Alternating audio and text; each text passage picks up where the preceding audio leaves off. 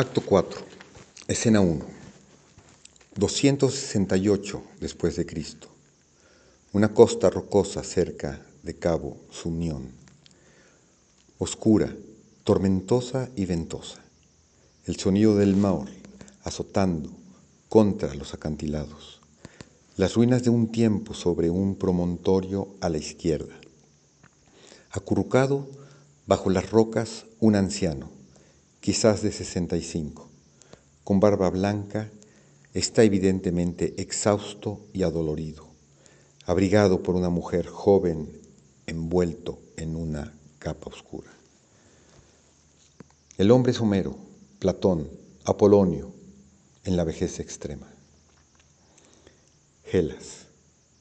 Aquí es donde se dio el mensaje de Porfirio para ponernos en tierra.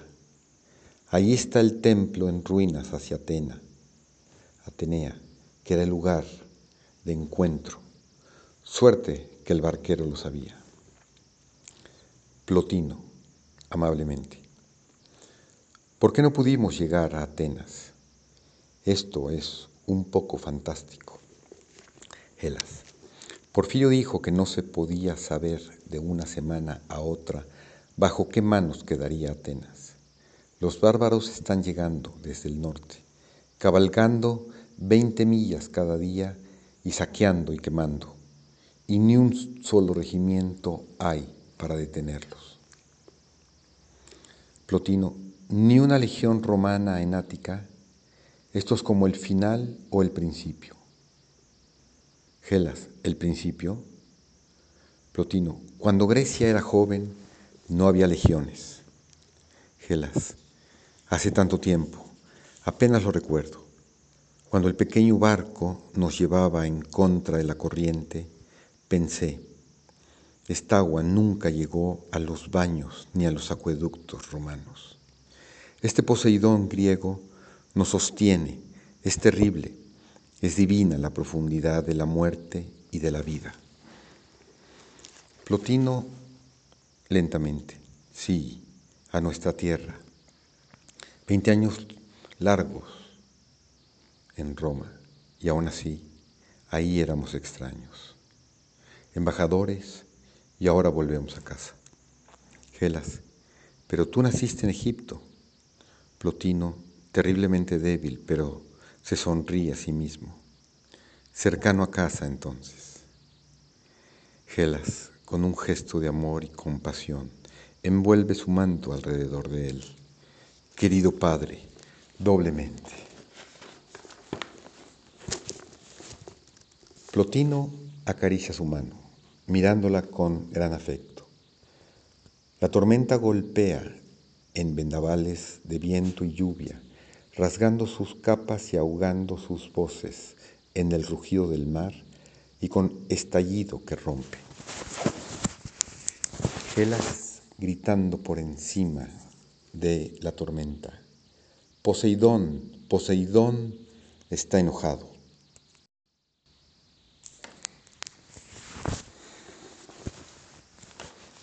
El látigo y el golpeteo del agua rompe sobre sus gritos y con ráfagas estruendosas, oleada tras otra, hasta que su ritmo puede escucharse como una canción salvaje, llenando toda la escena.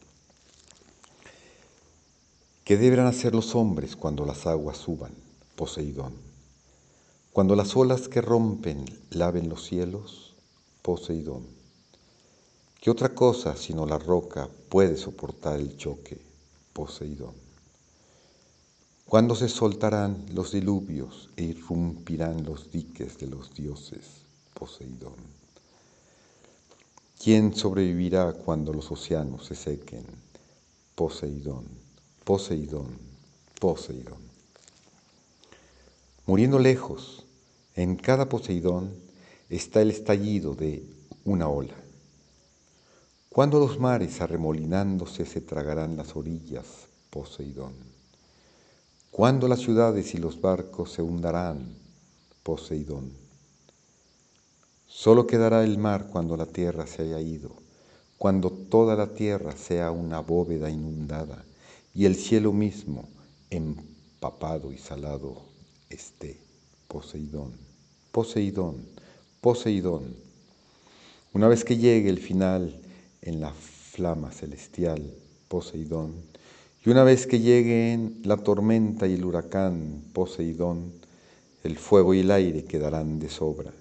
Pero cuando las olas que rompan laven los cielos, ¿qué deberán hacer los hombres cuando las aguas suban?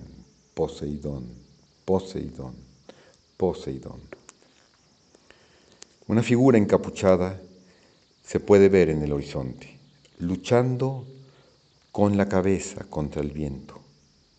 Se desliza en un barranco y baja, luchando por el acantilado hasta la orilla. Es un hombre robusto de unos 35 años. Gelas se precipita hacia adelante y se arroja en sus brazos. Porfirio, Porfirio, viniste después de todo. Gelas, nosotros no queríamos venir. Él vino, le señala Plotino. Nos había dado a entender que estaba muerto y en medio del duelo llegó. Porfirio arrodillándose ante él. Padre y Señor. Plotino amablemente. Bien. Porfirio ferviente. ¿Por qué has venido? Este no es lugar. Plotino, tengo un viaje que hacer desde aquí. Porfirio, a Egipto, Plotino. Quizás, ya veremos. ¿Cómo están los hermanos? ¿Cómo está Atenas? Porfirio, nuestra gente está bien, pero muy enferma con Atenas. No queda más que un día, dicen. Los bárbaros llegaron con ponis peludos. Escuchamos que a través de Termópilas hace tres años, Termópilas, tan lejos como alcanzaba la vista, están concentrándose en Tebis. Todo está en llamas. Los templos saqueados es una carnicería. No vengas a Atenas, padre. Plotino. Las llamas serían más calientes que esta orilla. Además, ahora es demasiado tarde para volver atrás. Después de tantos años, me gustaría ver a mis amigos. Gelas, ¿qué habrás de decirles? Plotino extrañamente. Decirles, no lo sé. ¿Qué van a ver? Esa es la pregunta. Él lucha con sus pies. Bueno, ¿cuándo podemos ir? Porfirio, hay mulas y una litera esperando más allá del acantilado. Ellos nos llevarán a Atenas en tres o cuatro horas. Es hora de ver a los hermanos y escapar antes de que los exploradores godos entren. Ya hay pánico en todas partes. Plotino, entonces vayamos. Con un inmenso esfuerzo se endereza a sí mismo y se trepa por la pared rocosa del acantilado. Apenas es capaz de levantar un pie y luego sostenerse en el otro. Porfirio, horrorizado, no puedes ir hasta allí. Plotino jadeando, todos debemos subir, no hay otra manera. Es demasiado húmedo y frío aquí abajo. Gelas corre hacia él. No, no, tú estás enfermo, demasiado débil. Espera. Deja que venga ayuda. Plotino Porfirio, ayúdame entonces. Porfirio, viniendo de abajo, le ayuda a colocar el pie en una grieta en la roca. Entonces le ayuda y la mitad palpita más. Es una tremenda lucha. Después de ganar un poco de metros, Plotino casi se derrumba cayendo sobre una repisa de roca para descansar. El viento y la tormenta golpean, desgarrándolos, ensordeciéndolos. Pero Plotino, con un gran esfuerzo, se levanta. Extiende sus manos, siente con sus pies, se lanza a sí mismo aún más. Desde abajo, Porfirio le ayuda lo mejor que puede. No hay más que el rugido del viento y la lluvia y en una pausa está el terrible jadeo del hombre viejo. Parece que ha pasado un inmenso tiempo en el que han luchado ahí. Ninguna palabra se habla, ganando un paso a la vez. Helas, abajo, está de rodillas, sus ojos levantados hacia ellos como si rezara. Una ráfaga aún más violenta y un grito del viento y en el momento de calma que sigue. Plotino jadeando terriblemente. Solo así uno sube, ¿entienden? Porfirio, con voz agonizante. No totalmente, padre.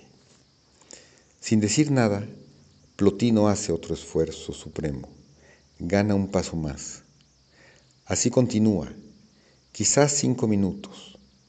Al fin Plotino se tira sobre la cima del acantilado y la otra mitad se sienta.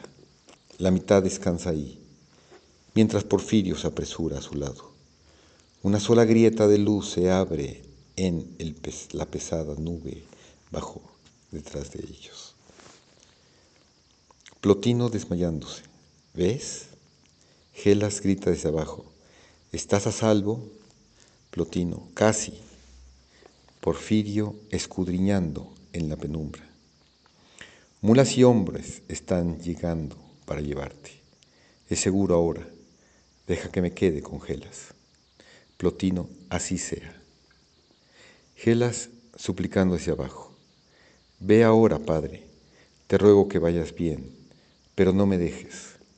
Plotino, vendré de nuevo contigo más tarde.